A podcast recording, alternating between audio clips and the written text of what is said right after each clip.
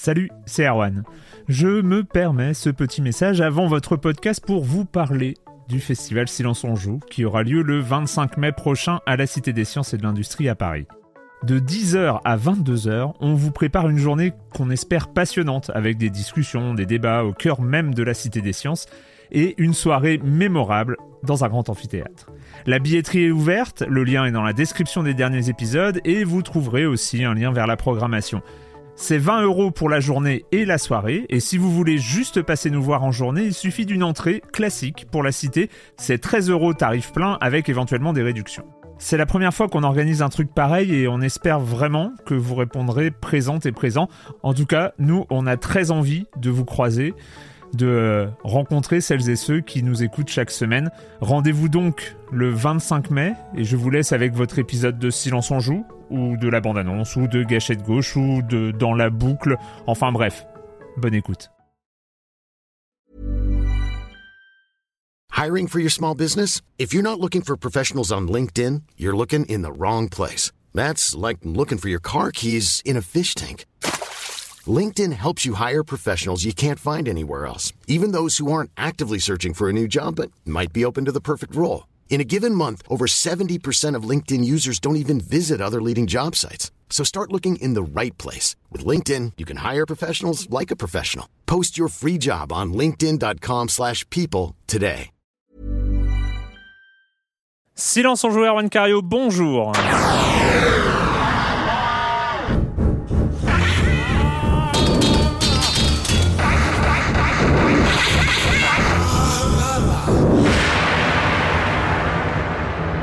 Au programme cette semaine, semaine un peu particulière car c'est la dernière émission de la saison 7 de Silence on joue. Ça nous rajeunit pas. Euh, au programme de cette, de cette dernière émission de la saison 7, on va parler de Murder, de Soul Suspect, de Soldats Inconnus Mémoire de la Grande Guerre. Et enfin, un peu rapidement, comme ça, pour en parler de Inazuma Eleven Go, Ombre et Lumière. Et puis, euh, la minute culturelle, pas de Monsieur Fall euh, cette semaine. Euh, le com des com, vous connaissez le reste du programme. Et puis, et puis, bah, j'avais annoncé un peu cette dernière de la saison comme étant une grande réunion des chroniqueurs de l'année. Ce qui est un fail absolu, euh, car nous nous retrouvons en tête à tête avec euh, Patrick Helio du JDLI. Bonjour Patrick. Eh bonjour Erwan. Comment je garantis, euh, je garantis que tous les autres chroniqueurs ont des excuses valides, notamment nos amis de JV et Canard PC qui sont en train de galérer pour boucler à Donf leur numéro d'été, d'autres qui sont de convoquer à Japan Expo, etc., etc., etc. Bon, bref, hein, c'est pas grave. En même temps, c'est toujours bien, hein. ça faisait longtemps qu'on s'était pas fait une émission. Oui, c'est vrai, c'est un petit moment. bah oui, bah écoute, hein, on va, on, va, on va finir la saison, euh, on va finir la saison là-dessus. Euh, du coup, bah on commence avec toi, Patrick. Euh, oui, avec, coup, oui, je, je, oui. Vu que je suis tout seul aujourd'hui, je vais me faire plaisir. Hein. Bah je vais faire aller de la news sur des zombies et de la news rétro, évidemment. Alors, on va commencer par une petite news sujet zombie de la semaine. je vous parlais il y a quelques semaines de l'univers Dead Island qui était euh, complètement euh, qui était complètement euh, en développement avec une suite qui avait été annoncée je crois autour de l'E3 il y avait voilà un jeu qui arrive en free to play sur PC aussi. Enfin voilà c'est une licence protéiforme qui, qui s'est complètement étendue ces derniers temps.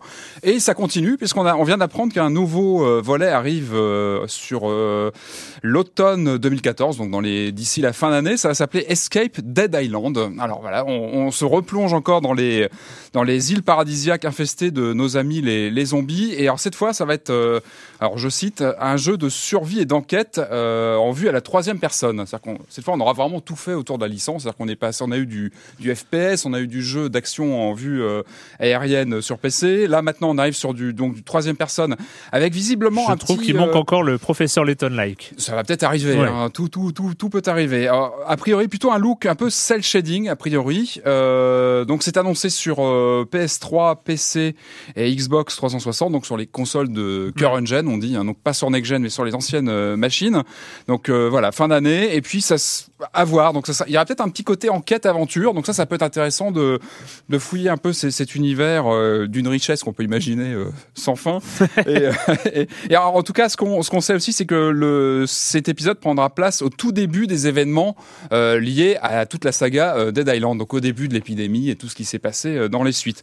Donc on va suivre ça de près, évidemment. C'est quand même étonnant d'avoir bah, finalement une licence qui était assez basique, assez euh, qu'on a soutenu ici dès oui, début. Non, mais bien sûr, bien sûr, et, et, on le revendique, mais mais qui justement brillait un peu par sa simplicité et par son manque. Enfin voilà, il y avait pas. Alors c'était une bonne série B. Moi, j'avais beaucoup aimé à l'époque parce que je trouve que c'était un jeu qui qui, qui, qui, qui était franc avec qui, qui, qui délivrait ce qu'il promettait. Mais finalement, là, essayer de se de se construire une sorte de mythologie à la Resident Evil, un truc comme ça, j'ai peur un peu que se fourvoie. Alors on, verra ça donc en, fin d'année. Après, voilà, des palmiers, des zombies. C'est vrai que c'est toujours euh, alléchant. Donc, on, va suivre ça de près.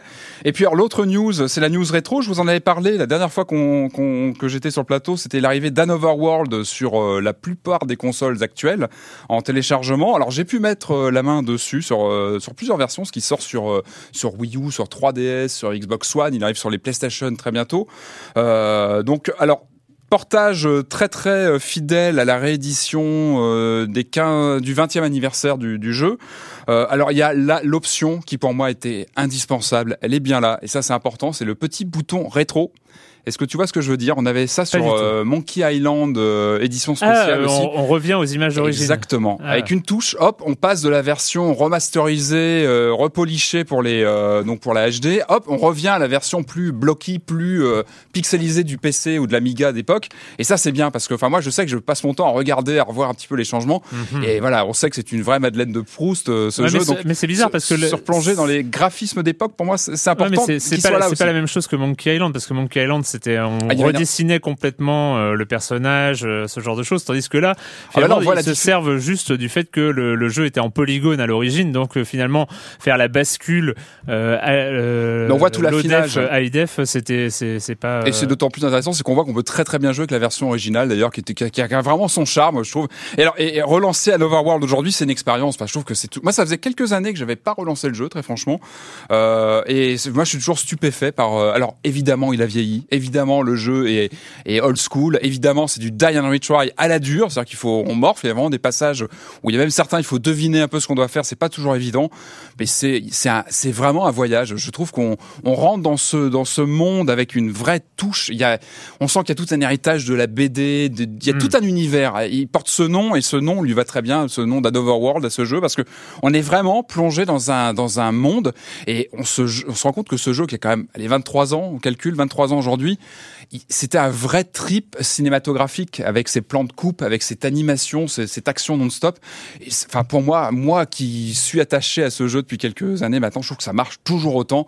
On s'embarque dans cet univers et on se dit voilà, Another World, il, il, marche toujours aussi bien. Il a le droit à une belle euh, remasterisation, une belle arrivée sur console. Et on se dit que ce serait bien que d'autres jeux français de la grande époque aient le droit aussi à une remasterisation, à être euh, de retour sur nos machines. Je passe, euh, je sais pas, on peut penser à plein de titres comme l'Aigle d'Or, La Geste d'Artilac ou même SRAM. Moi, je, je, serais partant pour les retrouver aujourd'hui en basique version. quand même. Hein. C'était basique. Les oui, mais c'était essentiel. C'était pas basique, c'était les bases, les bases. Et euh, voilà. Donc, en tout cas, voilà, très bon trip. Et moi, ça m'a fait vraiment plaisir de retrouver un Overworld dans des bonnes conditions, avec ce petit bouton là rétro et remasterisé. C'est qui tue. Sur MO5. Ah, l'aigle d'or, ah oui, c'était. Oui, moi je l'ai connu sur Amstrad, mais. Euh, moi, j'ai joué chez un pote sur MO5. ah, je l'ai pas connu sur MO5, mais la version Amstrad était très impressionnante pour l'époque. Ah oui. Avec, bah oui, on était avec ces objets, on se baladait. C'était, c'était vraiment un jeu euh, innovant, hein, l'aigle d'or euh, à l'époque. Ah, peut-être, si tu le dis. si on pouvait le revoir un jour, ce serait très très bien.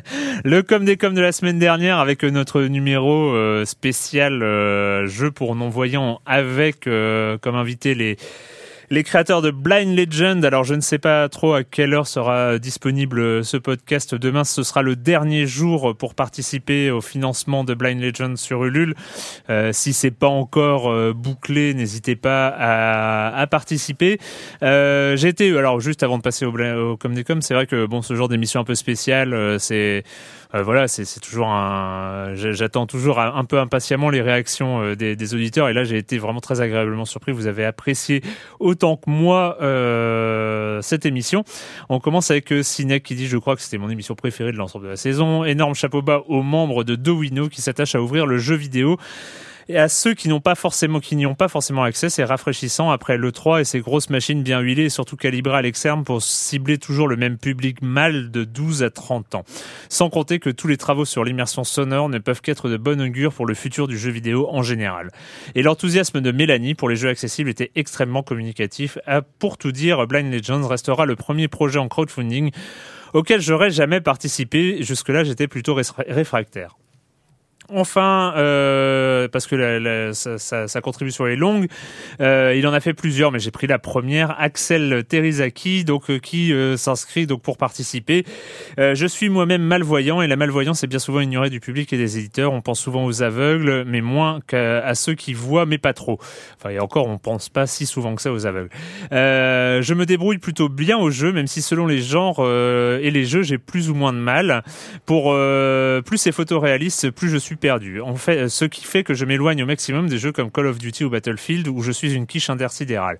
J'ai un vingtième à l'œil gauche et rien à l'œil droit et je suis particulièrement aveuglé par la lumière. J'ai donc tendance à préférer les jeux contrastés et colorés. Des aides comme des modes pour daltoniens sont sympas, mais souvent avoir ah, mais souvent avoir ces cibles en évidence via des réticules ou des modifications de couleurs m'aide beaucoup. Chaque handicap est différent et on ne peut s'adapter à tout le monde, ça c'est sûr. Mais voilà, je, pouvais, je pourrais passer des années à vous citer des tonnes d'exemples pêle-mêle. Les niveaux dans la neige ou le désert dans les jeux ont tendance à me fatiguer, à baisser grandement mon efficacité.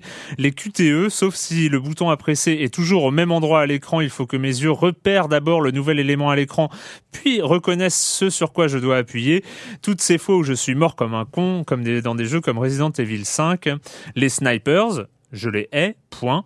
Et comme je n'ai aucune vue restreinte et que je dois regarder l'écran de près, 5 cm, je n'ai pas une vue globale de l'écran. Je joue en général en fenêtré quand c'est possible afin de réduire le champ de l'écran à couvrir. En gros, je bouge beaucoup ma tête pour couvrir tout l'espace de jeu. Du coup, euh, une interface trop discrète, une police trop petite, des éléments, vie, munitions, autres indicateurs éparpillés aux quatre coins de l'écran, ça ne m'aide pas. Pour ça, j'aime beaucoup des jeux comme World of Warcraft, Final Fantasy XIV ou Guild Wars 1 qui euh, permettent de redesigner l'interface du jeu comme on souhaite en déplaçant les éléments comme on le souhaite. Ça me permet de mettre ce qui est important sous mes yeux. Bref, vous voyez, il y a beaucoup de choses auxquelles les gens euh, qui voient bien ne pensent pas forcément quand ils jouent à un jeu par rapport à un malvoyant comme moi, mais je m'en fous. Quand je gagne contre les bons voyants, ça ne fait que rendre ma victoire plus délicieuse. beau message. Merci. Il y a d'autres, je crois qu'il y a deux autres messages d'Axel euh, Terizaki qui sont euh, très, très intéressants où on apprend plein de choses. En tout cas, merci Axel. Et euh, on va commencer donc avec euh, une enquête sous forme de spectre avec Murdered Soul Suspect. Detectives aren't supposed to get bloody knuckles. But I've done a lot of things I wasn't supposed to do. I lived through it all. Beatdowns, the backstabbing, disrespect most people wouldn't see in ten lifetimes. I never lost a fight. Until now.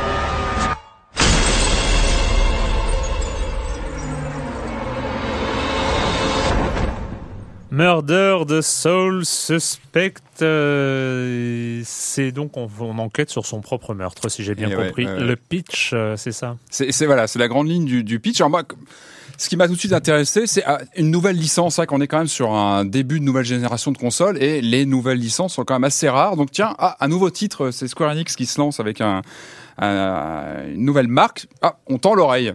D'autant plus lorsqu'on est sur une thématique comme ça fantastique, où comme tu le dis, donc on incarne un, un, policier de la ville de Salem, ça s'invente pas, qui euh, au début de l'aventure se fait euh, se fait tuer en fait de façon assez brutale. En fait, il se fait défenestrer et euh, achevé par terre par son par un assassin mystérieux. Et donc, on va incarner cet officier de police euh, qui a un lourd passé. ça, on va le découvrir tout doucement pendant pendant l'aventure, euh, qui va enquêter sur son, sa propre disparition. Alors évidemment, moi, ça ça me ça m'active plein de souvenirs. Euh, évidemment, moi, j'ai pensé tout de suite à Flic ou Zombie, ce, ce, ce, grand film des années 80 qui, qui reprenait un peu le, le, pitch comme ça avec des. Mais vraiment grand film ou Oui, pour moi, oui. D'accord. Dans mon vidéoclub, il tenait bien en en, place. Hein. C'était une belle place. En fait, c'était un couple de flics qui se qui se faisaient descendre, qui revenaient sous forme de zombies pour enquêter sur leur propre disparition. Alors on pense à ça, on pense à fantôme contre fantôme pour justement tout le travail sur l'interaction entre les entités, etc. Et puis il y a, y a, aussi tout un côté euh, polar un peu à l'ancienne dans, dans, dans, dans le jeu qui m'a qui m'a qui m'a aussi parlé euh, entre le look du personnage. Euh, on a pas mal aussi de, de comment dire de clichés un peu du polar euh, à l'ancienne. Et voilà tout ça. Ce que j'ai vu du personnage, ça a l'air d'être un peu un poseur quand même. Euh, oui, oui, poseur avec avec son son fedora sur la tête. Enfin, il a il a, il y a tout un... au bec. Exactement. Alors qu'il est il est quand même décédé depuis un petit moment, mais il continue à fumer pendant tout le jeu. Donc voilà, il y a tout, il y a tout cet univers moi qui, qui, qui me parle et qui, qui me qui m'a donné envie de me, me plonger dans, dans l'histoire. Et puis voilà, donc quand on son, quand on lance le jeu, on se retrouve dans un et c'est là aussi c'est ce qui explique aussi pourquoi j'ai voulu euh, tenter l'aventure, c'est qu'on est dans un pur jeu d'aventure, c'est-à-dire qu'on n'est pas du tout dans un jeu d'action où on est hmm. dans, vraiment dans, dans du pur jeu d'aventure et quelque part euh, je, moi j'y vois vraiment une euh, un héritier de, de ce qu'on avait dans le dans la, à la grande époque du point and click. Parce qu'on a vraiment ce, ce, relationnel. On dirige donc ce personnage à la troisième personne. On explore des, mhm. des les endroits les scènes de crime. Et on passe son temps à scruter les, les endroits les décors vraiment. Euh, on vise on, on on actionne des éléments, on enquête euh, dans différents endroits euh, au fil de, sa recherche pour euh, faire la lumière sur sur tout sur son crime et sur tout ce qui se passe à Salem. Et, et c'est ça qui m'a plu, c'est qu'on a vraiment, on retrouve vraiment ce, ce rapport au décor qu'on a dans les point and click traditionnels. C'est-à-dire qu'on passe son temps vraiment à chercher, à, chercher de faire du pixel hunting, euh, quasiment ou du ah. polygon hunting bah. aujourd'hui, mais à chercher des éléments de décor qu'on peut activer, à, à, trouver des éléments cachés, etc. Euh, alors voilà, donc on, on, a plusieurs scènes euh, qui se qui se qui se jouent comme ça. Pour donner un peu une idée du fonctionnement, moi j'ai pas mal pensé à Elle est noire. Euh, je sais pas si tu te rappelles, Erwan, tu l'avais fait aussi. Elle est noire. Ces moments de enquête où on était sur un endroit fermé où on doit trouver euh, cinq ou six euh, objets pour avancer, débloquer la réflexion du personnage. Et là, c'est pareil, on arrive sur, sur des points comme ça où il faut euh, arpenter comme ça une, une, scène et détecter 10, 15 objets qui entrent dans la réflexion du personnage. On a aussi l'inspiration des derniers Sherlock Holmes, par exemple, de mm Frogware, qui aussi utilise aussi ce système de d'objets trouvés et de réflexion du personnage, même si là finalement on peut pas vraiment se planter parce que une fois qu'on a détecté les différents objets à trouver, euh, on peut faire plein de tests différents dans les. Je crois qu'en général il faut trouver deux trois euh, objets importants pour euh, comment dire, faire avancer la réflexion du héros sur les énigmes, les, les objets importants les, pour faire avancer l'énigme. Et on peut pas vraiment se planter. C'est-à-dire que même si on fait pas dans le bon ordre, donc on n'indique pas les bons objets, bon, c'est pas grave, on, hmm. on, on, réessaye. Donc c'est pas vraiment punitif. Ça, c'est, bon, c'est un petit peu dommage. Euh, on a donc un, une trame principale. On a pas mal de missions secondaires aussi au fil de ces, euh, de son de ces pérégrinations dans la ville de Salem, on rencontre des personnages, donc on peut essayer de les aider ou pas. Ce sont souvent des âmes qui sont bloquées comme nous parce qu'on est bloqué, hein, on est bloqué dans les limbes à essayer de, de, de, faire la lumière sur notre euh, les raisons de notre notre assassinat. Et on peut trouver d'autres personnages comme ça et activer des missions secondaires. On va essayer de comprendre pourquoi euh, tel personnage euh, a éventuellement eu un accident de voiture Est-ce qu'il était lui euh, coupable de cet accident?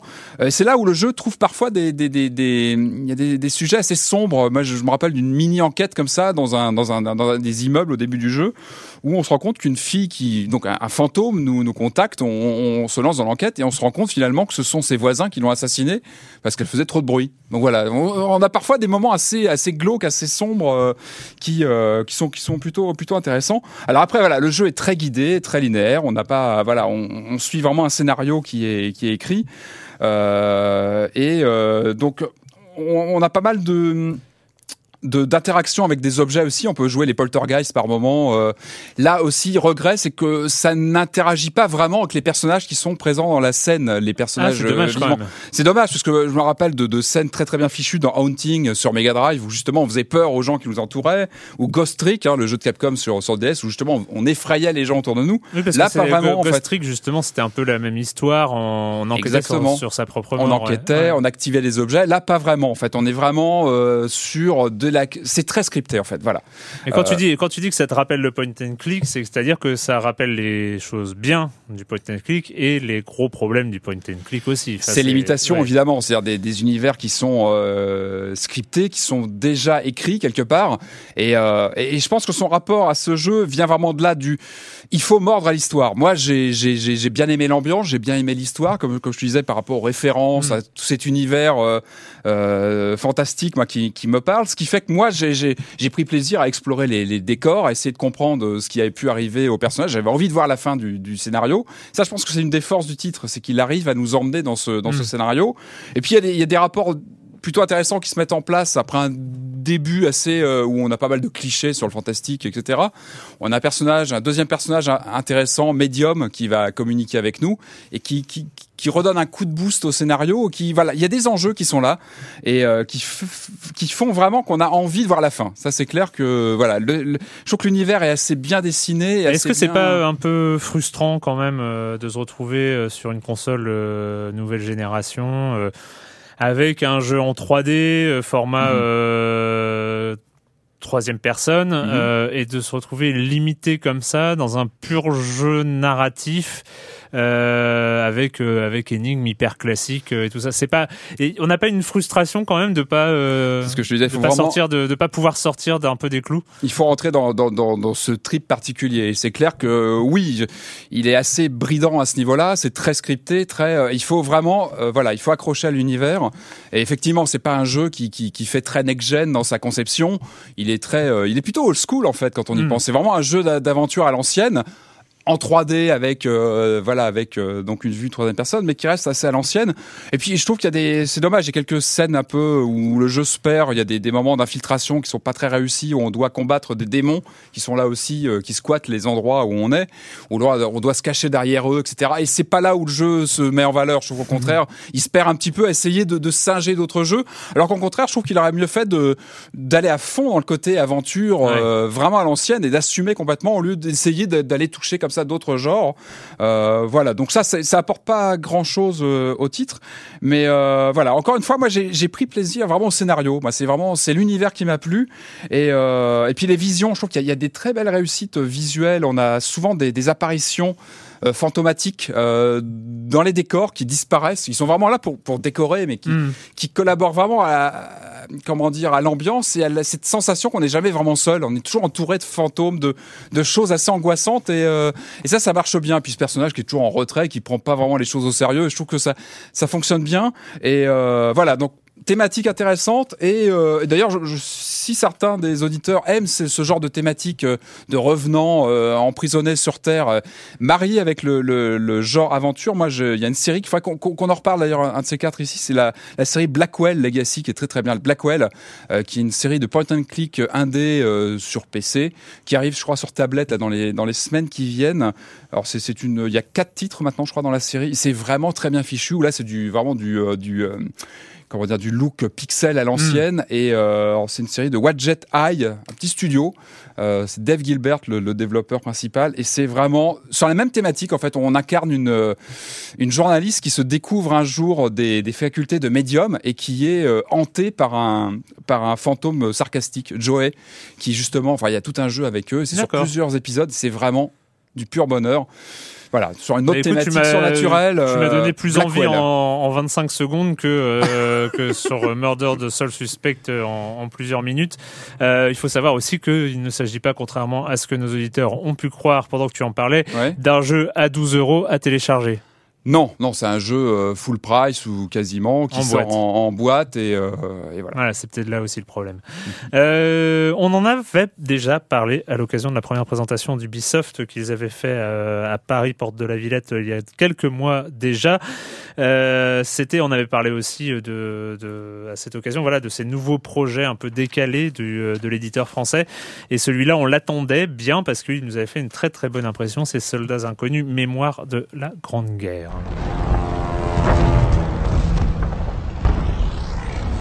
Mes très chers amis, après le vacarme infernal de l'artillerie, des blindés, de l'aviation, je me souviens de nos aventures, de notre amitié, de nos souffrances. Émile, mon ami le plus cher, Tu as pris les armes au crépuscule de ta vie, pas pour la gloire, mais pour sécher les larmes de ta fille, triste à en mourir. Lucky Freddy, toujours devant à jouer les têtes brûlées. J'espère que tu as trouvé la paix dans ces lettres que tu n'as jamais envoyées. Anna, la plus intrépide des infirmières du front ouest, sauvant des centaines de vies avec comme seule arme ton courage. Et Karl, si seulement j'avais pu éclairer ton chemin au travers de ces champs de bataille, de ces nuits glaciales, pour que tu revoies ta famille encore une fois. Même si je ne peux écrire ces mots, et qu'il est l'heure de se séparer, ces histoires resteront en moi pour toujours, comme celles de tous ces soldats inconnus. Soldats inconnus, mémoire de la Grande Guerre, euh, une réalisation, je crois, Ubisoft Montpellier. Enfin, en tout cas, on, on reconnaît la patte euh, UbiArt qui avait, euh, qui avait déjà servi, resservi pour Child of Light, mais qui est initialement prévu pour Rayman Origins, Rayman Legends. Mhm. Et Child of Light?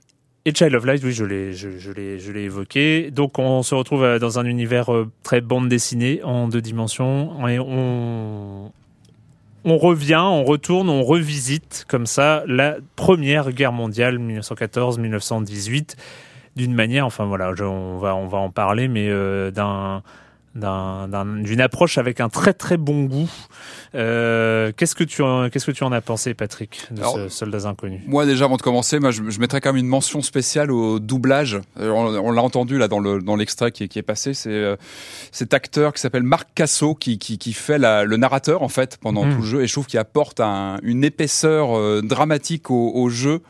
Euh, comme on a rarement. Enfin, on, voilà, c'est un doubleur qu'on connaît, qu'on a tous entendu dans, dans, dans, des films, et qui, euh, voilà, il a du métier et ça se sent. Enfin, je trouve qu'il il apporte beaucoup au jeu. Enfin, moi, moi, j'ai il, il, apporte, il apporte aussi beaucoup d'émotions, beaucoup, d'émotions et de, il donne de l'épaisseur. Ouais, ouais, de subtilité. Enfin, je trouve que effectivement, tu as raison, ça apporte vraiment une subtilité dans la manière de raconter l'histoire. Ouais. Exactement. Alors, oui, alors un jeu qui part déjà d'un comment dire d'un principe euh, plutôt intéressant, je trouve, de se, pencher sur la Première Guerre mondiale. C'est vrai que c'est autant la deuxième, on l'a écumé dans, dans le jeu vidéo, dans long et en large, en FPS, en, stratégie. Hein. Mais alors la première, très très peu. Je crois qu'il y a eu quelques titres. Euh, euh, je crois qu'il y a eu quelques FPS, mais c'est vraiment, c'est vraiment un conflit ou de l'aviation, des, des, simulateurs aériens qui ont dû se pencher sur, euh, merci Marc, sur le sur le sujet. Mais euh, mais c'est vrai que c'est voilà, c'est un sujet qu'on a beaucoup moins beaucoup moins euh, abordé dans le jeu vidéo, qui n'est pas facile parce que mm. c'est vrai que c'est pas c'est pas un conflit déjà qu'on connaît très bien, on le connaît moins que le deuxième, que la deuxième guerre mondiale, et qui n'est pas facile à forcément à expliquer dans sa globalité. Et je trouve que l'explication aborder euh, le conflit 14-18 dans un jeu vidéo en quelques heures, c'est quand même un sacré challenge. Et je trouve que le jeu réussit bien déjà à ce niveau-là. C'est-à-dire qu'on on rentre pas dans. Euh, moi, j'ai pas eu l'impression de, rentrer dans la euh, comment dire dans la facilité ou dans la banalisation. Tout simplement parce que Soldats Inconnus n'est pas un jeu de guerre. Première chose. C'est ça, c'est que et, c'est un jeu sur la guerre. Sur la guerre, c'est-à-dire qu'on prend pas plaisir à tuer les ennemis, on n'est pas sur du masse, sur du massacre de d'ennemis en face de soi, pas du tout. C'est pas du tout le principe.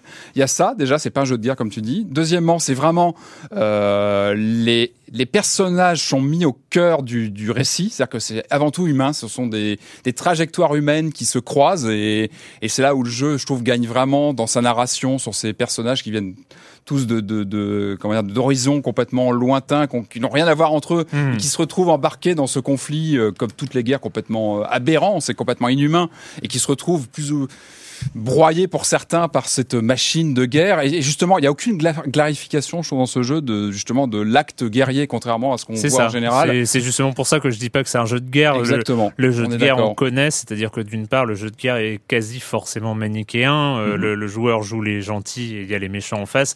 Ici, on est très très très loin de ça. C'est un jeu historique mhm. qui raconte euh, l'histoire, qui raconte la barbarie non pas d'un peuple ou de l'autre, mais la barbarie du système qui a amené à la guerre, euh, la barbarie des gens qui décident, des, des, des, des, des officiers, des, des, grands, euh, des grands décideurs qui envoient le reste des troupes euh, à la boucherie. Et les petites gens qui se retrouvent. Et les petites gens, qu'ils soient français, allemands, mhm. américains, dans le, dans le cas particulier. C'est vrai que par exemple, le fait d'introduire dès les premières images un, un personnage allemand qui, qui, devient un personnage important.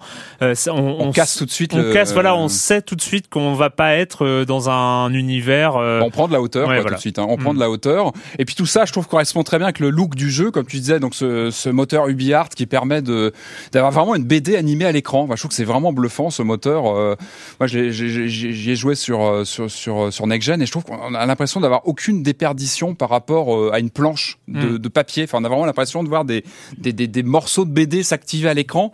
Et c'est euh, c'est vraiment bluffant. Et je trouve que ça ça contribue aussi à à, ce côté chaleureux des personnages, ce côté euh, sympathique. Et, et aussi ce, ce, cette mise à, à, à, égalité entre les personnages, qu'ils soient allemands, français. Enfin, je trouve qu'il y a, il y a, il y a vraiment quelque chose de d'humaniste visuellement à l'écran. Je trouve que ça, ça transpire dès qu'on lance le jeu. C'est tout à fait vrai. Et, et, aussi, il y a cette capacité justement avec le dessin, parce qu'on est vraiment sur un mm. jeu de dessiné, euh, de, de, de, faire passer les émotions à travers les personnages qui ont. Euh, moi, j'ai beaucoup apprécié le character design euh, de, de, de, Soldats Inconnus. Je trouve que c'est, comme je l'ai dit en introduction, c'est d'un très bon goût, c'est-à-dire mm. que euh, c'est un style graphique euh, fort, assumé. Voilà, ces, ces, formes de personnages un petit peu carrés, euh, qui sont un petit peu anguleux, et un petit peu anguleux, mais qui permettent comme ça de faire passer les, les différentes émotions et et tout de suite aussi de montrer euh, ce qui est une spécificité de la guerre en général et encore plus de la Première Guerre mondiale, de passer du banal à l'horreur absolue, c'est-à-dire au drame, au, à, des situations très très difficiles comme ça, en un clin d'œil, en, un, en une planche, en un décor qui change, euh, des bombes qui tombent, des, des, choses comme ça, euh, des gens qui meurent, et, et voilà, on est on a cette représentation de la guerre avec euh, moi, ça m'a rappelé. Alors, c'est pas du tout, du tout. Il y, a, pas du tout la même noirceur dans, dans, Soldats Inconnus, mais évidemment, il faut, il faut parler de cette référence-là quand on parle de BD et de Première Guerre mondiale. Ce serait dommage de, de, de, de ne pas en, en parler. C'est, euh, c'est tout le travail de Tardy euh, qui, qui l'a fait sur, sur, sur la Première Guerre mondiale. Et même si on bon, pour moi, Tardy est, tout en haut d'une, d'un piédestal qui fait la taille d'une montagne, donc euh, c'est, difficile de dire que Soldats Inconnus atteint, atteint, atteint ce, ce, ce, talent. Mais, mais je trouve qu'il y a cette même ambition de, de de faire parler une, de faire parler des personnages, une histoire, mais de les mettre dans un contexte général, dans un contexte euh, qui les dépasse, euh, dont ils essayent de, de se sortir. Alors là, on n'est pas dans la retranscription historique, c'est inspiré de, de, faits réels, mais mhm. ce ne sont pas des faits réels. Euh, et, et mais ça fait passer quand même quelque chose de qui a été vécu à cette époque-là, et je trouve ça particulièrement fort mhm. sur ce modèle encore une fois de cartoon, de, de, de, de bande dessinée plutôt colorée. Je trouve ça avec, assez balèze. avec des bons partis pris, mais j'avais eu l'occasion de discuter avec un des game designers, un des, des enfin des personnes de, de, du UBI Montpellier qui m'avaient dit que et j'avais pas fait attention en prenant les premières fois le jeu en main, c'est qu'on ne voit pas les yeux des, des personnages. Mm. Ils ont pas ils ont pas de regard. À part il y a le chien, le chien lui qui est finalement qui est euh, ou les enfants Mm. qui reste euh, naïf, qui reste euh, quelque part euh, innocent. Alors que ce que m'expliquait le game designer, on voulait montrer que justement le, les adultes sont un petit peu, sont, sont comment dire, perdent leur, leur, innocence dans la guerre, donc plus regard. et je trouve il y a plein de petites choses comme ça qui font que des messages passent par les dessins, par le, par l'ambiance. Et comme tu disais, le, je trouve que le découpage du jeu est assez dynamique pour nous faire passer d'une scène à l'autre et nous montrer justement les enjeux, les ruptures, les les tragédies qui se nouent euh, dans ce contexte très très difficile. Alors euh, voilà, voilà pour euh, l'environnement. Maintenant, parlons peut-être un, un, petit peu plus du jeu. On a dit que ce n'était pas un jeu de guerre, donc il faut pas s'attendre ni à un shoot 'em up ni à un FPS. T'imagines Contre quatre soldats inconnus.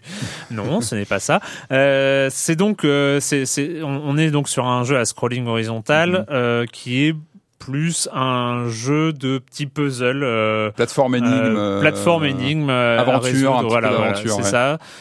qui est finalement qui a une mécanique plutôt bien huilée.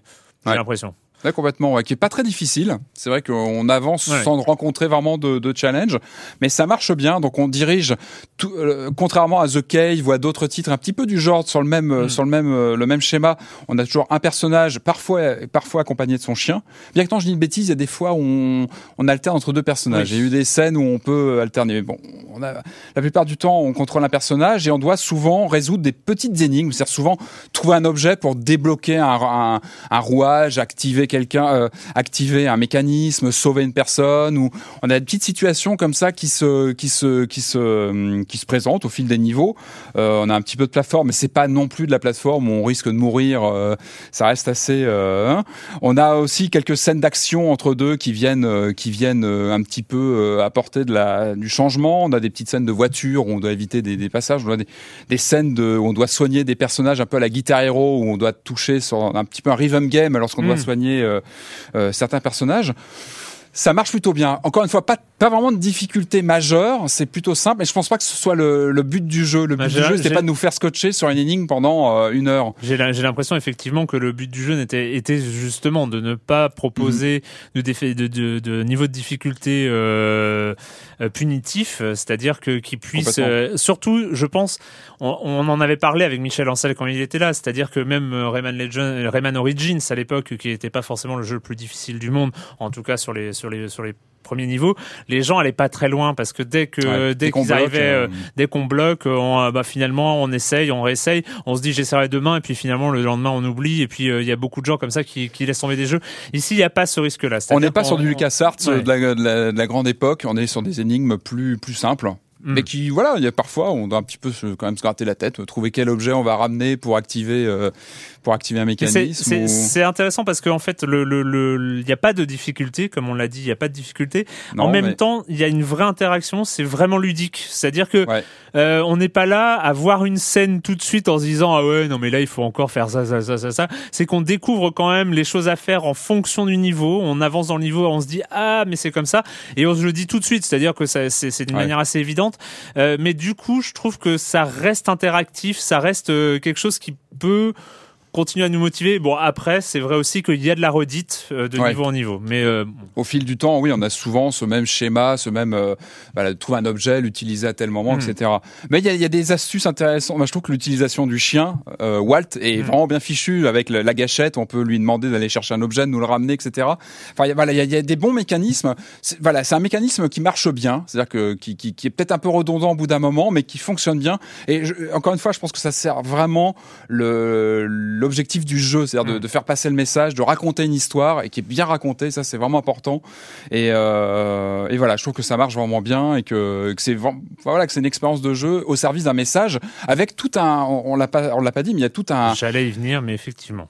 Tu vas-y, va, c'est euh, avec tout un contexte historique, avec des, des, des tout, fiches, un contenu, des, euh, euh, tout un contenu qui n'est pas imposé aux joueurs. On peut très bien participer, enfin aller parcourir le jeu sans aller chercher, mais on a souvent, chercher, mais il y a souvent envie d'aller voir quand même. Avec avec la touche, en tout cas sur PlayStation, avec la touche triangle, on a on a voilà une sorte de wiki de, de, wiki illustré comme ça sur sur tous les environnements des, des, des lieux visités par les personnages. Exactement. Donc c'est très très lié au jeu et euh, et, je trouve que c'est. Ça vaut le coup de les lire parce qu'en plus c'est assez court. Enfin voilà, à chaque fois on a une petite notice euh, résumée qui est, qui est, super importante. En plus pour bien mm. cerner euh, ce qui se passe autour de soi dans le jeu, c'est super important. Et ça, je trouve que ça apporte aussi un, ça apporte une, une nouvelle dimension au jeu, ce, ce côté aussi pédagogique mais, mais, mais pas ennuyeux. Enfin, je trouve que ça, ça s'intègre vraiment dans le gameplay et on apprend des, choses, des choses en jouant. Et ça, c'est. En tout cas, la vraie réussite de Soldats Inconnus, Mémoire de la Grande Guerre, c'est d'avoir été à 100% conforme à son ambition. Mhm.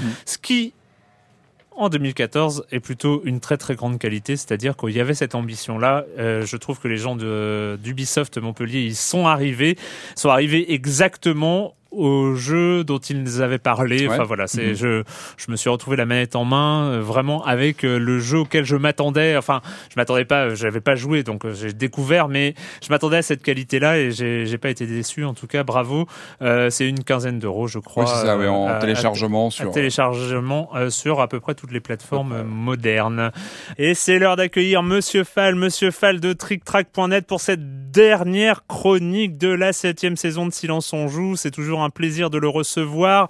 Bonjour, monsieur Fall. Bonjour, mon cher Erwan. Cette semaine, je vous propose de lutter de manière mondiale, globale, planétaire pour la suprématie à l'autre de l'ère atomique. Et oui, grâce à Manhattan Project, vous allez vous mettre dans la peau d'une équipe d'ingénieurs pour fabriquer une bombe atomique au moment de la grande et belle époque de la guerre froide. Vous allez tenter d'impressionner vos adversaires en étant l'un des premiers à pouvoir posséder la bombe à H, histoire de faire peur à tout le monde. Donc c'est un jeu Manhattan Project signé Brandon Tibbets. Et oui, ça nous vient des États-Unis, bien que ce soit un jeu très à l'allemande. C'est édité en français par Marabunta, donc Asmodée. C'est un jeu pour 2 à 5 joueurs à partir de 14 ans pour des parties, attention, de 120 minutes. Nous sommes là face à un jeu costaud, bien lourd, bien cérébral. Quoi de mieux que de partir en vacances avec dans son sac une nouveauté qui va vous permettre de vous tordre les neurones au bord de la plage. Et oui, The Manhattan Project, donc je vous l'ai dit, c'est un jeu plutôt à un thème fort, puisque vous allez jouer des ingénieurs euh, fabriquant la bombe atomique. Donc le matériel est superbement illustré, très très très euh, 50, 60 à la grande époque de la guerre froide. Vous allez euh, devoir gérer la fabrication de plusieurs bombes, de plusieurs types, et ce en gérant des ouvriers, des ingénieurs. Alors c'est un jeu qui va vous permettre de faire euh, très mal à votre tête, mais de manière extrêmement fluide, puisque c'est un jeu de pose d'ouvriers. En gros, vous avez un plateau et des actions disponibles. Vous allez prendre un de vos ouvriers, vous allez le poser sur un emplacement. Souvent, ces emplacements ne sont disponibles que pour un seul joueur. Quand ils sont occupés, vous ne pouvez plus. Hein. et donc, vous faites l'action euh, de l'endroit où vous avez posé votre ouvrier, une action qui va déclencher une autre action, qui va permettre de récupérer des ressources, permettre de déclencher des choses, de recruter des ingénieurs encore plus performants. Tout ça, vous fabriquez des éléments qui vont permettre de contrôler des bombes atomiques pour être le plus fort à la fin de la partie. C'est un jeu extrêmement excellent. Le thème est très bon, très bien rendu. Graphiquement, c'est, vraiment magnifique. C'est un jeu à l'allemande avec de la gestion de ressources, d'opportunisme, de calcul, d'équilibrage. C'est pour ça ça fait 120 minutes, surtout si vous réfléchissez euh, euh, comme, comme, comme un gros joueur qui a envie de gagner. Donc c'est pas du léger, c'est pas du fun pour partir à la plage, mais bon, à un moment donné, hein, faut pas mettre en vacances sans cerveau, sinon après, euh, ça sert plus à rien quand on est rentré. On, a perdu un peu quelques capacités, alors que là, vous allez les travailler. Je vous rappelle le nom du jeu, c'est Manhattan Project, un jeu de Brandon Tibbets pour 2 à 5 joueurs à partir de 14 ans. Ça dure à peu près 120 minutes, c'est chez Marabunta. Ça va coûter 45 euros à peu près. Le jeu est extrêmement bien rempli. C'est typiquement un jeu pour moi. Je dois vous dire qu'il y a de grandes chances que j'y joue pendant toutes les vacances avec les camarades un peu joueurs. Attention, hein, n'essayez pas au camping d'initier euh, les gens des tentes d'à côté à Manhattan Project. Ils risquent de vous détester jusqu'à la fin des vacances. Hein. C'est pas un truc pour boire l'apéro, mais c'est un truc pour joueurs chevronnés, ce que je suis, ce que vous êtes. Je vous souhaite de bonnes vacances et mon cher Arwan, je vous dis à la rentrée. À l'année prochaine, Monsieur Fall, à la saison prochaine, Monsieur Fall de TrickTrack.net et TrickTrack.tv. C'est toujours un plaisir que dis-je, un honneur de vous avoir avec nous. Euh, petite minute culturelle, alors j'ai Ah, encore ouais. des minutes culturelles en stock euh, pour euh, l'année prochaine, mais, seul, mais ridicule, oui, hein. bah oui, mais écoute, ça faisait, ça faisait longtemps, il a vu qu'il avait fait beaucoup de minutes culturelles, c'est un peu lui qui a tenu les minutes culturelles de cette saison 8, euh, cette saison 7, pardon, je suis, on n'est pas encore à la 8. Euh, c'est Jérémy Israël, et là c'est sa minute culturelle un peu personnelle, donc euh, je- j'ai trouvé que c'était assez rigolo. Euh, en fait, il, il faut, il va dire un personnage féminin. Euh, c'est la liste des protagonistes dont je suis tombé amoureux en jouant. voilà, donc euh, il y a un personnage féminin, il faut trouver le jeu. Euh, voilà, donc euh, c'est euh, Mais les- On lui fait pas honneur, hein. il y a que moi tout seul, c'est bah dommage. oui, mais bon, hein, bon. c'est euh, donc euh, Miranda Lawson. Miranda, il y en a pas des masses, euh, des, des Miranda, ça, ça te dit rien, Miranda. C'est euh, Euh, non. non, bah c'est Mass- la trilogie Mass Effect en Ah. fait. Euh, bah oui, euh, c'est euh, Lilith la sirène. Mais ça, tu vas peut-être pas jouer à celui-là. C'est possible. Borderland. Ça va être très ridicule, je pense. Euh, mais c'est pas grave, c'est pas grave, c'est une minute culturelle. Les, nos auditeurs jouent avec nous, il faut Mhm. penser à eux. Euh, Kat. Kat, K-A-T. Ça me dit quelque chose. mais- Formidable jeu, le meilleur jeu des débuts de la PlayStation Vita, entre autres. Ah, du Persona, non? Ah non Non, non. Gravity Rush. Euh, Madison Page. Ah, ça, c'est Heavy Rain. Heavy Rain. Bah, tu vois, par exemple, celui-là, je l'aurais pas trouvé. Euh, Tu l'as pas fait. Ah si, tu l'as fait, Heavy Rain, en plus. Aveline. Je connais Aveline, ça me dit quelque chose. Ouais. C'est pas du Castlevania ou. Non, c'est aussi sur euh, PlayStation Vita, en tout cas, puis réédité en HD sur PS3. Euh, c'est euh, c'est un numéro un peu spécial d'une grande saga d'Ubisoft. Euh, Ah, c'est un Prince of Persia. Ah, non, non, c'est pas. Assassin's Creed, t'avais prêt Bon. Une chance sur une chance sur- Eh oui, oui, oui. Euh, Sheva Alomar. Je connais ce nom aussi. Ah bah oui, celui-là tu le connais bien par contre. ah, celui-là, je serais très déçu, Patrick. Je suis désolé de te mettre un peu la pression comme ça, mais. Resident Evil 5. Ouais, Niline. Ah, celui-là, il faut s'en souvenir. Après, voilà. Remember Me. Ah. Euh, Tripataka, surnommé Trip. Enslaved. Je, je, je, je, le dis hein, parce que je sens à ton regard que, que tu certaines incompréhensions. Euh, Chloé Fraser. Pareil, c'est un nom que je connais, mais. Ouais, tu connais aussi. Uncharted. Ah, bah Kinsey. Alors ça, je connais pas vu que je n'ai pratiquement jamais joué à la série. Je, je connais pas. C'est Saint Row. Euh, Princesse Elika. elle était, c'est un personnage qui est quand même assez important, euh, hein, qui avait une légère tendance à sauver tout le temps le héros quand il tombait. Ah, ça c'est euh, Prince of Persia. Prince of Persia, bien. tu vois, tu vois, on y arrive. Citra Montenegro que tu connais aussi. Mais bah, sûrement, oui, Far Cry 3 et celui-là tu n'as celui-là tu n'as aucune chance et Dieu sait que tu devrais pouvoir. Je vais me griller bêtement sur une sur la dernière émission. sur la dernière émission comme ça. Yukiko Amagi. Euh, Yukiko Amadi, c'était Persona 4 The Golden. Euh, connaissant Jérémy Israël, il était euh, forcément, c'était, il fallait mettre ce personnage. Et franchement, je suis pas trop d'accord, c'est pas du tout le personnage dont on peut tomber amoureux dans ce jeu-là. Franchement, Jérémy Israël. Je connais pas celui-là. Bref, bref, bref, bref, on va parler d'Inazuma. Enfin, je vais parler d'Inazuma Eleven Go.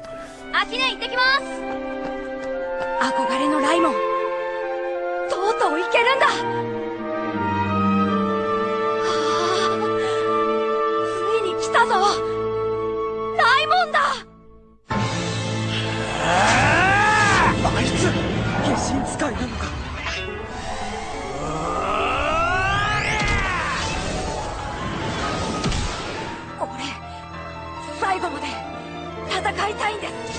Inazuma Eleven Go ombre et Inazuma Eleven Go lumière sur le même modèle que les Pokémon. Il y a deux versions qui sortent mhm. avec aucune, euh, pratiquement aucune différence, si ce n'est des quelques personnages un peu spéciaux, des équipes un peu spéciales, etc.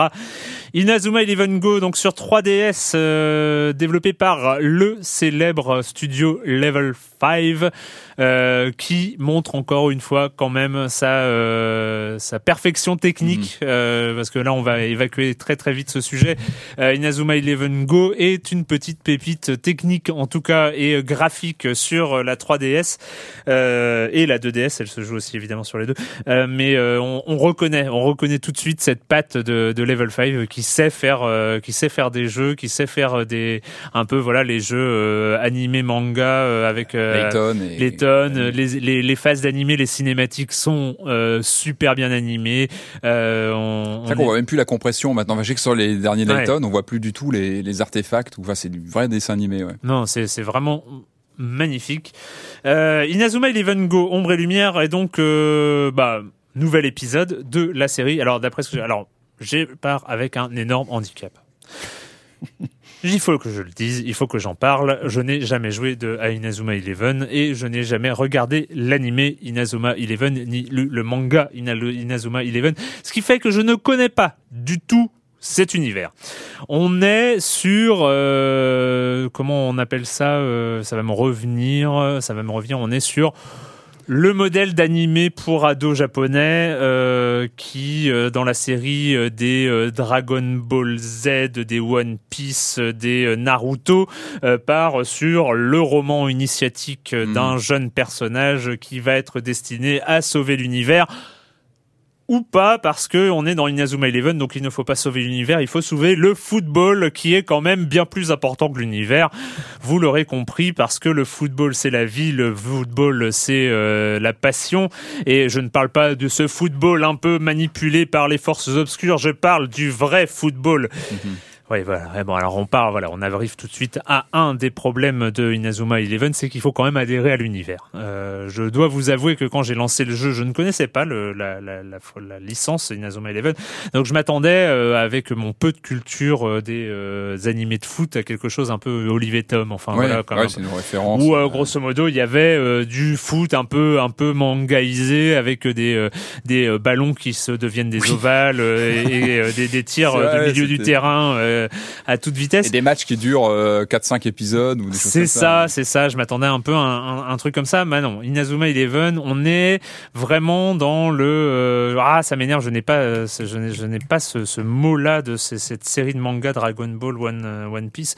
on est dans ce truc initiatique très magique, très euh, over the top, euh, avec des effets spéciaux partout, ce qui fait qu'un des premiers passages, c'est un mec qui fait un coup de pied, le ballon devient en feu avec un des effets des effets spéciaux de partout, où il invoque une méga créature qui shoot pour lui. Enfin bon, voilà, on est sur euh, le du, du, très beaucoup quoi. Voilà, on est on est tout le temps sur du très beaucoup et et le foot là-dedans n'est qu'un décor et un système de gameplay où on se retrouve quand même à contrôler les joueurs sur un terrain avec le stylet. Donc là, le gameplay. Est il y a quand même une partie de match. Enfin, il y a une partie de football. Il y a une partie de football. Euh, bah voilà, c'est là où sont un peu les grands enjeux parce que bon, il y a toute la partie aventure qui est très JRPG, euh, très classique, euh, tout ça. Et puis bon, les batailles à la place de, des batailles donc dans les JRPG. Là, c'est des matchs de foot. On est sur le terrain. Soit c'est des défis, il faut juste marquer un but et ça s'arrête. Soit il y a des matchs de foot en entier. Mais là-dessus, voilà, bah les chaque joueur a ses pouvoirs spéciaux, a ses machins, euh, euh, et donc du coup, ben euh, c'est plutôt facile. C'est très très facile parce que alors si tu utilises tes pouvoirs spéciaux, les mecs en face ils ont aucune chance. Bon, sauf si tu vas voir des mecs qui sont 4, 5, 8 niveaux au-dessus de toi, tu commences à galérer. Mais mhm. mais dans, dans le, cours du jeu, disons que t'es pas franchement en galère souvent. Alors grosso modo, voilà, il y a les on une fois quand on n'a pas la balle, on se jette sur l'adversaire, on tacle ou on bloque. Quand on a la balle et qu'un adversaire vient sur soi, on passe, euh, enfin on dribble ou on esquive. Et puis à chaque fois il y a un pouvoir spécial euh, et le pouvoir spécial de tir pour euh, pour les attaquants. grosso modo quand on enclenche, ça fait des des cinématiques absolument folles dingues. Et puis puis c'est plutôt marrant. Bref, on incarne Arion Sherwind, hein, donc qui va un, qui est un nouvel élève qui va rentrer au lycée Raymond. Donc le lycée Raymond c'est le lycée mythique de la Sierra, les séries Inazuma Eleven. ça se passe dix ans plus tard, la première plus dix ans plus loin que la première trilogie. Euh, le scénario est complètement con. Enfin bon, complètement con. Je, ne veux pas m'attirer les foudres des fans d'Inazuma Eleven, mais bon, bref, il faut adhérer. Euh, le foot est contrôlé par une espèce de force obscure d'organisation secrète, euh, pas si secrète, mais d'organisation totalitaire qui s'appelle le cinquième secteur, qui décide de l'issue des matchs avant le, le, début des matchs. grosso modo, vous. C'est un peu comme ça, non? Non, dis pas de mal pas de mal, ça va pas, toi t'es fou. euh, donc euh, bon, bref. Euh, et puis donc le héros Arion va vouloir retrouver le vrai football, celui où on se bat pour gagner parce que c'est ça le vrai football. Il faut y aller, et puis il faut pas avoir peur de perdre, mais il faut toujours vouloir gagner c'est un petit peu dur à la, à, la longue hein, quand on n'est pas. Alors c'est un petit peu dur. En plus, le, système de jeu étant étant vraiment pas punitif pour le coup, c'est facile. Enfin c'est et, et finalement alors c'est assez marrant parce qu'on contrôle les joueurs au stylet. Je trouve que l'interface de jeu est, vraiment pendant les matchs est plutôt sympa, mhm. mais complètement gâché par un gameplay qui est ultra simple derrière, qui est euh, de d'affrontement de, euh, un joueur contre un autre, et, euh, et du coup ça perd en dynamique. On n'est pas du tout sur un match de foot, quoi. Enfin, c'est on, on a n'y a pas l'intérêt d'être sur un terrain de foot. Donc euh, voilà. Euh, sinon, il y a les invocations comme dans tout JRPG qui, qui se respectent. Là, on invoque des esprits guerriers euh, absolument monstrueux. Alors voilà, c'est du level 5, donc c'est rigolo, c'est super beau, c'est super bien huilé, mhm. c'est c'est un, un, vrai plaisir à jouer en, en tant que gameplay. Après, c'est au bout de 5 6 7 heures de jeu, on commence à on commence à, à ramer un petit peu, à, à, aller dégoter, euh, à prendre des photos de la fontaine pour aller débloquer tel joueur à recruter, machin. Bon, c'est un petit peu. C'est là que les échanges prennent la, la main, j'imagine, entre joueurs. Ouais, bah, je sais pas, je connais pas d'autres possesseurs de Inazuma Eleven Go, alors je n'ai pas d'amis. Voilà, donc euh, je ne sais pas s'il y a des échanges de joueurs entre. Euh, je sais qu'il y a un mode multijoueur, par contre. Mhm. Mais bref, euh, voilà, pas forcément, pas forcément en ces temps de Coupe du Monde, pas forcément séduit par le modèle. Mais voilà, je j'ai précisé que je ne suis pas un addict de la série Inazuma Eleven, donc je suis peut-être passé à côté de plein de choses absolument formidables. Je le dis et je m'en excuse aux fans si ils m'écoutent écoute. Euh, bah voilà, c'est fini pour cette saison pour le jeu vidéo, euh, mais on va quand même en faire un petit retour en arrière. Euh, c'était la saison 7 de Silence en joue. Qu'est-ce que c'est quoi qui t'a marqué, toi, Patrick Allez, j'y vais comme ça. Tu, tu n'es pas préparé, sinon. Sur cette saison, c'est-à-dire qu'on remonte à septembre, c'est ouais, ça allez, allez, allez, mais pas forcément. On va pas y rester deux non, ans. Non, mais je sais. Bah non, mais évidemment, c'était l'arrivée des, des, nouvelles consoles. C'était mm. quand même un des, des, grands sujets de cette, cette saison, hein, avec. Donc l'arrivée des deux machines qui se sont très très bien vendues, les deux. Ça, on sait que les chiffres euh, sont là, qu'il y, a eu, euh, qu'il y avait une grosse attente sur les machines. Euh, peu de jeux au lancement. Ah, moi, c'est ce que je, retiens, c'est le premier semestre. C'est là où je pense que la saison qui vient va être intéressante, c'est que les jeux vont arriver.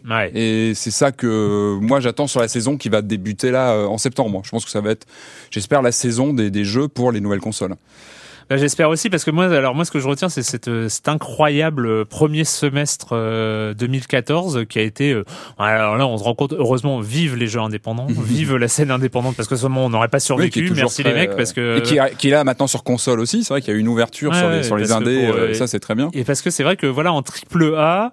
Euh, Watch Dogs a fait du bien, même si on en a mhm. pas, on l'a un peu descendu, euh, voilà, parce qu'on en attendait beaucoup et qu'il avait plein de défauts et tout ça. Mais quand même, Watch Dogs a fait du bien à cette, à mhm. cette première moitié d'année parce que, voilà, bon, si, il y a eu Dark Souls 2, il y a eu, euh, il y a eu le Second Son, euh, enfin, euh, comment, Infamous. Infamous. Mais voilà, il y a, il y a eu quand même un vrai triple A qui, qui tient la route. Mais c'est vrai qu'autrement, c'était un peu euh, le désert. La première partie de saison était euh, une période de Noël, euh, bon, qui a été plutôt pas mal. Enfin voilà, il y a eu et il y a eu GTA 5 quand même au début d'année. Ah, c'était quand C'était hein, septembre, ouais, c'est ça 19, hein 19 ouais, septembre. C'était un très gros morceau. C'était un très gros morceau qui, qui vit toujours en ligne. Hein. Enfin, il a une actualité avec des, des patchs, des extensions qui sortent. Enfin, il y a toujours beaucoup de gens qui jouent en ligne au jeu. Sinon, si on parle, si on parle du podcast en lui-même, parlons du podcast en lui-même. Euh, si on s'en joue, qui en est euh, là, on enregistre la 260e émission quand même. Oh. Fou, c'est ne rajeunit pas. Hein. Euh, bah, c'était une saison un peu spéciale euh, parce que on a, il y a eu beaucoup, beaucoup de nouveaux, de nouvelles voix dans, dans Science en jeu. Ça a été un vrai plaisir mhm. d'accueillir Cécile, enfin Kalash, qui, qui est venu de, de Canard PC, nos amis de, de JV, Kevin, Corentin et les autres qui, euh, qui, qui sont venus euh, aussi nous, nous parler, euh, de retrouver plus régulièrement Erwan, mhm. Yann aussi en, en, fin de saison. mais c'est aussi, voilà, ça, ça, ça, ça, montre aussi que je, mais je, ne parle même pas de, de Joël et Clément qui nous a fait le plaisir de, de revenir. Et que j'ai loupé Clément. Un, un certain nombre de fois, donc ça, ça c'est cool aussi. mais ça montre aussi, voilà, c'est la septième saison de Silence en Jeu, c'était pas forcément facile. au bout de cette saison, c'est pas une question de lassitude, c'est une question que chacun a aussi ses, ses, du temps, ses emplois du temps, ses agendas, ça montrait aussi que c'était, ça a été une saison quand même un petit peu difficile à, à organiser. Euh, la saison prochaine va pas forcément être beaucoup plus simple, en tout cas en début de saison. Hein. Je préviens déjà euh, nos, nos, auditeurs que je risque d'être absent euh, en octobre-novembre pour cause de choses prévisibles neuf mois à l'avance. Euh, mais euh, c'est c'est des voilà, il y a ça, ça c'est scripté à ce niveau-là. Ouais, c'est scripté à ce niveau-là, donc c'est c'est toujours c'est toujours un petit peu ça va être un petit peu le bordel dans dans, dans cette période-là. Mais on va essayer quand même de d'organiser de, de solidifier un peu euh, l'organisation de Sciences Je pense que je le dis tous les ans, ça met donc. Euh, allez, hein, on va arriver à la huitième saison, donc euh, c'est c'est pas plus mal. En tout cas, bah, je voulais aussi quand même remercier énormément. c'est con, hein, ça paraît tellement euh, surfait quand même, mais de remercier euh, toute la communauté des auditeurs mmh, de, Silence on joue. Euh, je le répète ici encore et toujours, on a des les forums de Silence on joue sont un endroit absolument délicieux. je dis sans, mais je suis pas du tout focus. J'adore, j'adore y aller, j'adore lire, y participer de temps en temps quand je trouve le temps. mais voilà, je trouve que en, aussi c'est une grande, des grandes fiertés en, en sept en sept ans. voilà, il y a, y a des gens, même bon, ceux qui ne participent pas aussi, c'est formidable, continuez de nous écouter. Mais, euh, euh, mais le, le, truc, voilà, il y a, y a, une vraie communauté qui s'est créée, super intéressante, euh, et, et c'est toujours un vrai plaisir de discuter avec les auditeurs. J'espère qu'on aura l'occasion pendant la huitième saison de refaire peut-être un peu plus d'événements en live, chose qu'on avait fait la saison 6, mais qu'on n'avait pas trop fait. On a ça pas demande du temps aussi, c'est le problème qu'on voilà, a toujours, il faut un petit peu organiser. On, essaiera, on essaiera peut-être de se débrouiller d'une manière ou d'une autre. Enfin voilà, merci, merci de nous suivre, merci à tous. Et la question rituelle à laquelle tu ne vas quand même pas échapper, euh, et quand tu ne mhm. joues pas, tu vas faire quoi cet été ou tu as fait quoi cette semaine? Euh, Alors pas mal de choses. Alors je suis allé au théâtre, je suis allé voir euh, la pièce. Ah mais on en avait parlé, c'est vrai. Un ami commun, d'un auditeur, Aura de Morcy, qui nous avait qui nous avait envoyé son, son scénario de pièce hein, qu'on avait lu et qui l'a joué. Il l'a joué, il l'a joué à Évry sur scène la semaine dernière, et donc j'ai pu assister. Il m'avait invité et c'était un vrai plaisir de retrouver le texte euh, en live sur Le prochain train, ça Le prochain train, exactement. Vous pouvez aller voir sur, sur le site internet, vous tapez le prochain train sur Google. Je pense qu'il mettra au courant des, des prochaines euh, de, des prochaines euh, représentations. Et en tout cas, ouais, non, c'est bah, évidemment, ça paraît cliché de dire ça, mais l'épaisseur que prend un texte lorsqu'on passe d'un simple fichier Word à des acteurs en chair en os sur scène, surtout sur une pièce comme celle-ci où, il y a, on parle beaucoup de l'humain et des relations entre les personnes. Et euh, enfin, j'ai redécouvert vraiment son texte et que je trouve toujours très intéressant sur ce rapport entre ce, ce, ce, personnage déconnecté des réseaux sociaux et de la vie sur Internet et qui et qui justement va travailler euh, là-dessus. Et c'est, voilà, il, pose pas mal de, de, sujets qui sont vraiment d'actualité aujourd'hui et c'est fait d'une façon assez fine et que je trouve vraiment intéressante. Donc voilà, j'ai vu le prochain train sur scène, c'était très bien. J'espère qu'il y aura d'autres représentations. Et euh, je crois qu'il jouait à Avignon là, donc on, lui souhaite, euh, on lui souhaite bonne chance. Et sinon, je suis aussi allé voir au, cinéma Transcendance avec Johnny Depp et que j'ai trouvé pas ça terrible du tout. Voilà, c'est dommage que très très bonne idée de base hein, sur voilà un être humain qui est projeté sur un ordinateur et qui qui devient un peu omniscient, mhm. mais ça s'effondre. Enfin moi je trouve que ça s'effondre dès passé la deuxième moitié. Euh, Johnny Depp fait des, des, grimaces dans tous les sens. Enfin, c'est un peu dommage. Ouais. Il y avait une bonne idée, mais ça ça tient pas la route. Et voilà, donc c'est pas. Bah moi, je vais faire dans, dans, dans, le hyper original. Je suis hyper original en ce moment. Euh, mais en fait, je m'amuse quand je suis pas du tout foot. Euh, en dehors de sauf, sauf, quand même euh, tu, tu... non mais sauf dans les jeux vidéo d'une part je suis très très foot dans les jeux vidéo mais alors dans je, je suis pas la Ligue 1 ou euh, ou même les, les ligues des champions et tout ça enfin je, et puis là il y a des matchs en ce moment je sais pas ce qui se passe mais il y a du foot en et ce là moment, en ce moment je suis en train de prendre un pied monstrueux avec toute la coupe du monde. Je m'amuse comme un petit fou. Euh, je trouve qu'il y a des matchs à enjeu qui sont complètement délirants et qui sont vraiment il y a une, une une sorte de scénographie de gestion du suspense. Je sais pas qui sont les scénaristes de cette coupe du monde mais ils font un travail formidable Les mecs qui scripts. Ouais, je, je, sais pas qui c'est, mais euh, franchement, euh, il y a des, des, enfin, je sais pas, je, je m'amuse et, franchement, je suis pas un grand amateur de foot euh, en, vrai, le, sport. Et, euh, et, là, je sais pas, cette Coupe du Monde, en plus, avec plein de buts, euh, et quand il y en a pas, ça donne des 0-0 en prolongation qui sont complètement dingos. Et donc, voilà, je m'amuse beaucoup avec, avec cette Coupe du Monde 2014, en plus de la chronique que j'écris. Et là, je suis dans mes chroniques, je, suis en train de chercher une idée pour qu'est-ce qui va se passer au Mondial 2034. oui, oui, il faut, il faut, il faut chercher quand même, hein, c'est assez original. Bref, euh, merci encore une fois à tous. Merci à Marc de nous avoir accompagnés euh, eh, toute cette euh, septième saison, comme les six autres auparavant. merci à vous de nous écouter. Merci à tous ceux qui n'ont pas pu venir, tous les chroniqueurs que je n'ai pas tous nommés. Erwan, Joël, légende JV, ceux de Canard, PC, Yann, etc., etc. Tous les chroniqueurs qui nous ont accompagnés pendant l'année et qui nous accompagneront très certainement l'année prochaine.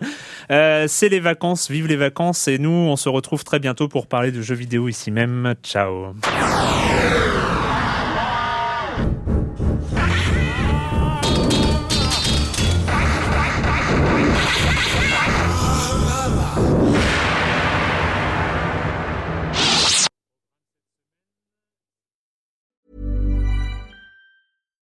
When you make decisions for your company, you look for the no-brainers. And if you have a lot of mailing to do, Stamps.com is the ultimate no brainer. It streamlines your processes to make your business more efficient, which makes you less busy.